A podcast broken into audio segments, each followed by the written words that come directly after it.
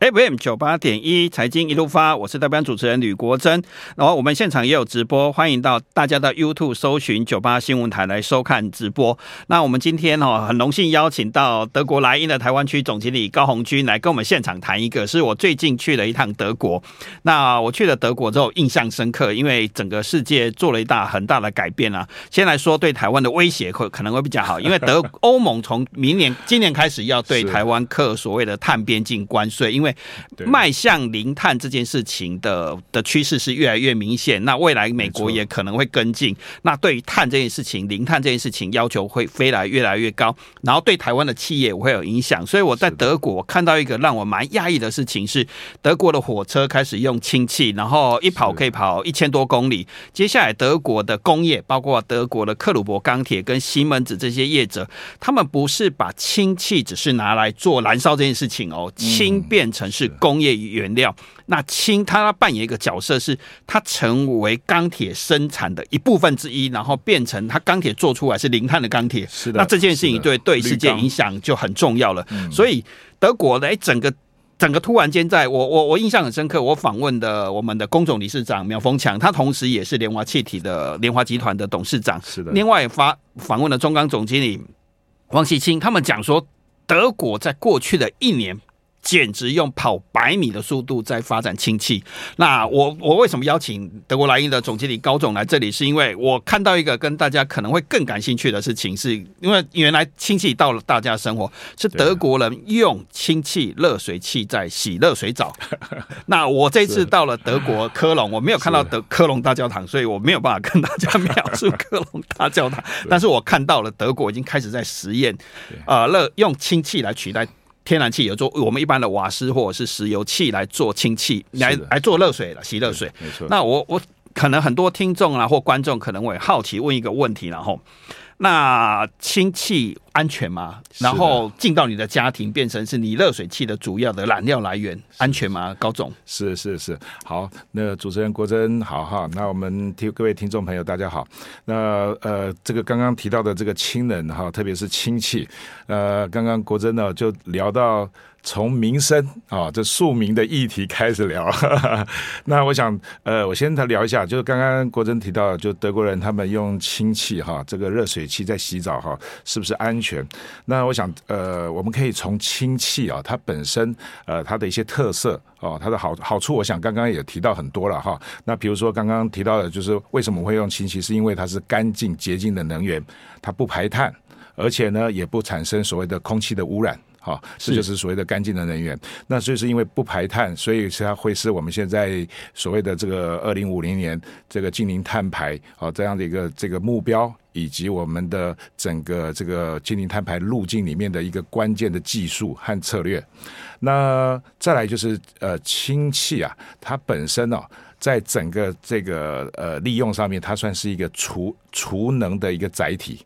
好，比如说我们今天呃太阳光哦，这个比较呃这个呃比较多的时候，比较多的时候，中午阳光大的时候，或者是他没有办法上网的时候，海上风大的时候，没错，就是拿它来电。所以很多听众可能也会留言说，说氢不是初级能源，就是它不是挖的，不是挖煤炭啊，挖它必须要从别的地方再转换过来。所以有人会质疑说，这样还是不是有效率？是的，是的。所以呢，氢呢，氢气呢，它基本上就是所谓的电能、化学能。电能、化学能一直在交换，哈，在使用。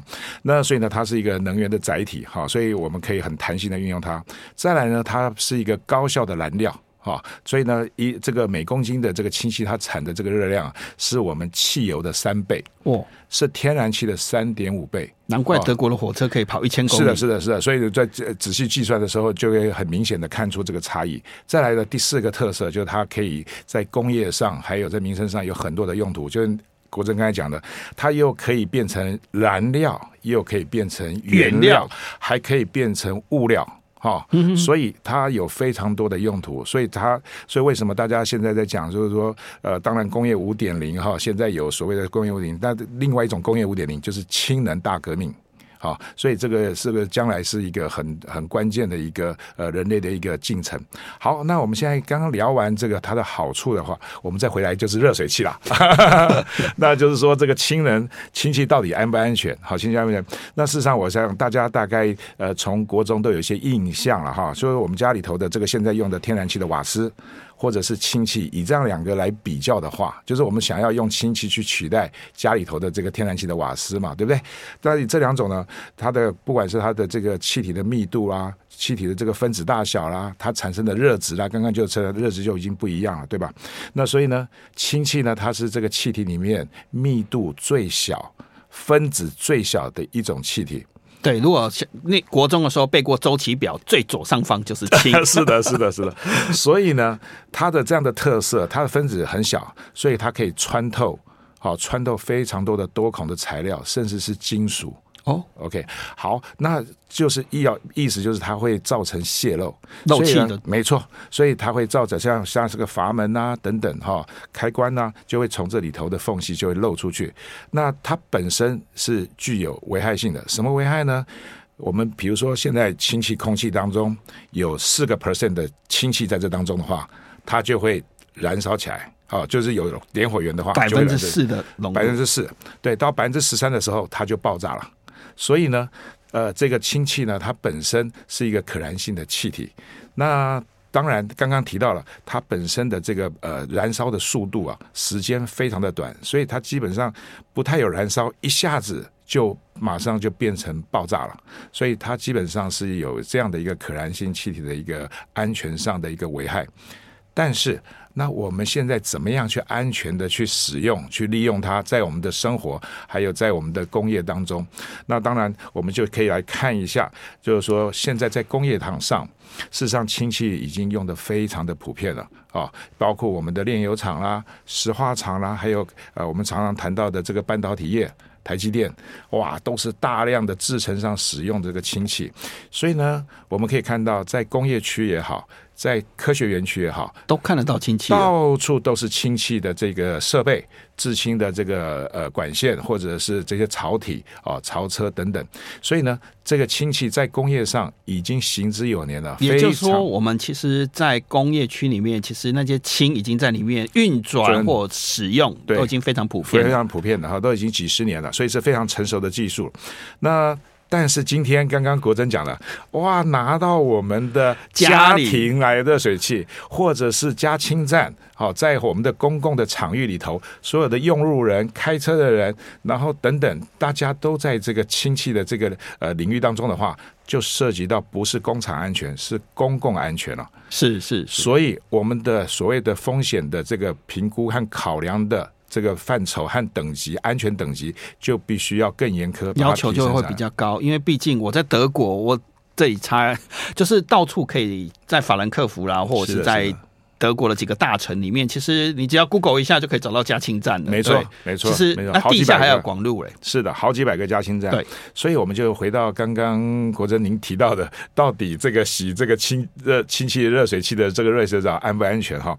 所以我们刚刚就提到了这个呃水能覆舟，也能载舟，也能覆舟哈。那所以呢，烧天然气啊，它也有它的好处；烧氢气有它的好处，但是都有坏处。比如说烧天然气就是瓦斯。有常常这个呃一氧化碳中毒，中毒，然后也有排碳，排碳，对的。那但是呢，氢气它本身没有碳，所以不会发生刚刚提到的一氧化碳的中毒，对的。但是呢，我们来看一看，当用这个氢气在热水器当中，它会大部分会产生三种安全上的疑虑。那我们怎么去克服它？啊，举几个例子。第一个疑虑啊，就是刚刚提到了氢气它本身的燃烧，啊，就呃这个很不容易稳定，很不容易稳定。所以呢，在这个氢气燃烧的这个部分呢、啊，那在德国，就是比如说您去我们到我们的这个、呃、科隆科隆的实验室，对的。那我们现在不只是在科隆实验室做这些测试研究，我们也在德国境内的。啊、呃，大概有这个呃近十个大城市，那总共挑选了一百家一百户的这个家庭，在这个家庭的这个热水器和它的这个管线啊，来进行十场的这个测试，已经进到家庭里面用氢气烧热水来洗澡了。是的，是的，没有错。那所以呢，这些计划已经完呃进行了两年了哈。那现在呢，有一些结果出来，那让我们来看一下这个结果，让我们知道说它到底安全还是不安全。那德国人是怎么解决的哈？首先呢，刚刚提到了，这原先的管线是天然气，那我们现在现在就是开始混氢气进去了。哎，那一开始可能是五 percent 的氢气，九十五 percent 的天然气，然后之后再上升到十 percent 到二十 percent 去测试。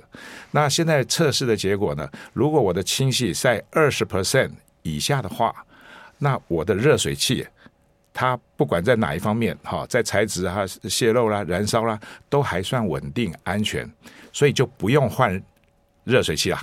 OK，用就二十 percent 以下的氢气是直接用你家的热水器，原来的热水器就可以了。对的，嗯、但是如果超过二十 percent 的，甚至我已经增加到一百 percent，全部都用氢气去烧的话，那就要用所谓专用设计的氢气的这个热水器跟它的燃烧控制器。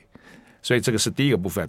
那这个部分呢，事实上呢，在德国境内已经有十五家的这个氢气热水器已经在做这个所谓的这个发明改革以及申请认证测试。哈，那事实上在上个月。等一下，广告回来，因为我再请教高总，因为这其实是一个非常巨大的社会革命，就是说工业会革命跟生活会革命，氢气会在你生活中无所不在，而且这是一个非常重要的事情，因为包括我们的台积电用很多氢气。对的。广告回来，我们再请高总继续跟我们谈，在家里用氢气洗热水安全吗？财经一路发，我是代班主持人吕国珍。那我们现场来的是德国莱茵的台湾区总经理高红军高总经理啊，因为我们刚才在聊氢气嘛哈，所以我们到家庭里面哈，我们的氢气其实是。是可以，你们这样测试，我刚才听到测试两年了，而且有一百个家庭了。对的。那德国其实，我我这次印象很深刻了。德国人很喜欢讲一句话，叫“德国人的的坚强的的意志力就是德国的克鲁伯钢铁一样硬”。那如果德 德国的品质有那么好，其实是像德国莱茵这样做每一件事情都非常仔细，所以我们大家都会觉得德国的品质很好，是因为这个 SOP 跟规范要求非常高。那没错，热水器这件事情我们可以继续。是的，呃，我尽快的把它做个总结哈。那事实上，氢气热水器啊，刚刚提到它不是只有燃烧控制系统是特别的哈。刚刚也提到了，不过不只是呃德国有十五家的热水器厂商，日本的这个林内哈林内的这个热水器瓦斯炉，它也在上个月也推出了这个氢能的热水器哈。那另外呢，就刚刚提到了这个氢气它的泄漏的问题是很严重的，所以呢，大家大概就有印象了哈，就是说我们家里头。的这个热水炉，呃，这个热水器啊，它里头有火焰，对吧？哈，所以可以看得到火焰是熄的还是它有颜色。对，但是氢气它本身的火焰是没有颜色的，所以氢气在烧的时候你是看不到的，看不太到的。对，那所以呢，如果它在烧的过程当中熄火了，万一熄火了。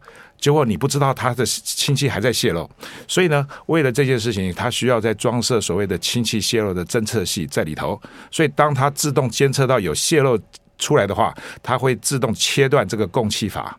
哦，所以呢，就会让它比较安全，好，让它比较安全。那再来呢，就刚刚提到的这个整个热水器里面有非常多的这个原先是防泄漏的这个密封的零部件，它就会换成比较呃这个高效、比较可靠的零部件。所以呢，目前这个呃整个热水器啊，它的一个发展啊、先是朝这个方向。还有一个呃，稍后我们也可以再多聊，就是氢气对这个金属。它会产生啊不同的一些危害，比如说我们讲到所谓的氢脆裂、氢起泡等等，好，那这些都会对管材造成相当的一些这个伤害，但是呢，这些都已经做了克服了，嗯。对，那我今天是台积电的法说啦。为什么氢气要讲到台积电的法说？当然，大家很关心的是台积电未来的先进制程的占比会有多少？对的。那可能各位听众不知道是为什么今天谈氢气对台积电会有什么关系？是台积电只要进入了先进制程的极紫外光 EUV，就要用大量的氢气。所以，我们包括法国的一体空气集团在台湾投资的四十一座氢气工厂。呃，这几天德国的林德气体也宣布在台湾投资两百一十亿哦，要做所谓的呃所谓的呃气体的相关的投资。那包括有一些台湾的加氢站，可能就是跟是的，是的，呃德国林德气体以及台湾的中油跟。莲花。那再来是我们台湾今年也会有所谓的氢汽车会上路了，所以大有听众问到说氢汽车会不会不稳定啦？这个问题，所以我们先来一个一个聊了哈。因为我想问高总的是，对，当我们所有的管路跟我们工业跟我们生活，像德国二零二五年要一百万吨的氢气，二零三零年要一千万的氢气，氢很轻哦，一千万吨那是一个非常惊人的数字，没错。那代表氢气真的是无所不在，管子啊跟车子上路安全吗？是的，我想呃，刚刚提到了在地下管线哈，或是我们的城市管网等等哈，或是瓦斯管，呃，在工业上都已经行之有年了哈，所以呃，现在呢，这个换成氢气的话，基本上刚刚就提到了这个管材的部分，如果我们可以在选用材料或者是在制造过程呃热呃这个所谓的这个呃呃焊接啦，或是等等的这些使用的条件，可以去避开它的敏感的一些因素的话，基本上它就会是非常安全。再来就是我们的管线的管理哈，那管线完整性管理啦，或者是我们的这个开挖的管理等等，都能够呃很完善的话，基本上就跟我们现在跟其他国家的管线使用啊是一样的安全哈。那再来就是刚刚提到了，除了管线运输之外，我们还可以用路上的槽车。对，所以呢，我们现在可以看到工业区啦、科学园区啦，经常有所谓的这个氢气的长管长款拖车在跑哈。那将来呢，如果啊我们台湾也有一些条件符合的话，我们也可以去发展所谓的液态氢的低温高压的槽车，这也是一种方式。啊，这种对我这次在德国印象很深刻，是我在现场有人指地下的管线告诉我说，他们从所谓的整个北海，然后盖了十三 GW 的风呃太阳啊风力发电，这个概念是相当于五个合适的概念来直接供应氢。啊，风力发电来产生电力来电解氢，对的，然后直接把它运输到所谓的呃德国境内，包括加氢站啊、烧热水的热水器啊，以及工业要使用。没错。那我想问高总的话，如果我们路上已经开始有加氢站，那还有氢汽车在路上跑，那加氢站的安全，因为在德国看起来就像加油站啊。坦白讲，他还没有告诉我们说啊，大家喜欢一模一样啊，所以其实是加油站跟加氢站开在一起。是的。那我我对这个其实很好奇，安全吗？是，那我想这个先谈我们这个氢能价值链里面的加氢站哈，和这个氢气氢能车了。那加氢站的部分呢，那事实上已经在国际上呃越来越成熟了，而且国际的标准都出来了哈。那所以呢，呃，非常多的这个国际大厂都已经陆续的呃这个呃把加氢站做到符合国际的标准，甚至我们国内也有加氢站的这样的一些厂商。好，那目前呢，我们在国内的这个加氢站的设置啊，那涉及到呃比较多的这个法规上面的这个修法跟立法，那我们要特别感谢国内的政府部门，还有许多的民意代表，非常的热心。那在加速这些立法跟修法，还有奖励政策。那光这个修法的部分呢、啊，就涉及到大概有十一个法规，啊，或者是要成立氢能的专法。那在加氢站的这个设置方面呢，那我们也看到媒体上，台湾中油公司，那在今年的十二月底哈，就年底。啊，要在高雄的前镇区来启动第一座的这个加氢站。那我们 TV 来音呢，目前已经有第一个加氢站了，在今年。是的，是的，是的。那这个呃，他的合作的这个伙伴刚好就是联华呃，就是林宁德气体联华。对的，对的。那所以呢，我们现在正在依照国际标准来进行所谓的安全的这个风险的评估，以及未来的这个测试验证的这个工作。所以，那有听众吼问一个问题，我也会觉得很想问高总，因为这个题目虽然 氢气车子会不稳定吗？啊，车子又怕撞。那会不会有安全的问题？这个，因为现场观众问这个问题。好的，那我想这个呃，这个问题真的非常大，也非常的好哈，也是所有的这个民众关心的问题。那氢能这个氢能车，它基本上还是用氢能的燃料电池，所以第一个安全的问题就是氢能燃料电池它必须要符合国际的标准，好，然后这个是很安全的。那之后呢，把它装在车辆上，比如说是汽车，还是卡车，还是巴士，甚至您刚刚提到的氢能的列。列车、火车，事实上，刚刚的这个法兰克福的氢能火车，还有法呃科隆的呃的这个氢能巴士，通通是我们公司测试的评估的。那我们所以的这些交通器具呢，事实上呃就是第一个，第二个就是把。燃料电池装上去以后，要测试这整辆车辆啊，按照国际的这个标准那来进行。那事实上呢，还有一个就是联合国叫做 R 一三四氢燃料电池车的协议，所以呢，根据这个认证，就能够确保啊，就我们刚刚提到的这些车，这个呃氢能汽车它的一个安全性。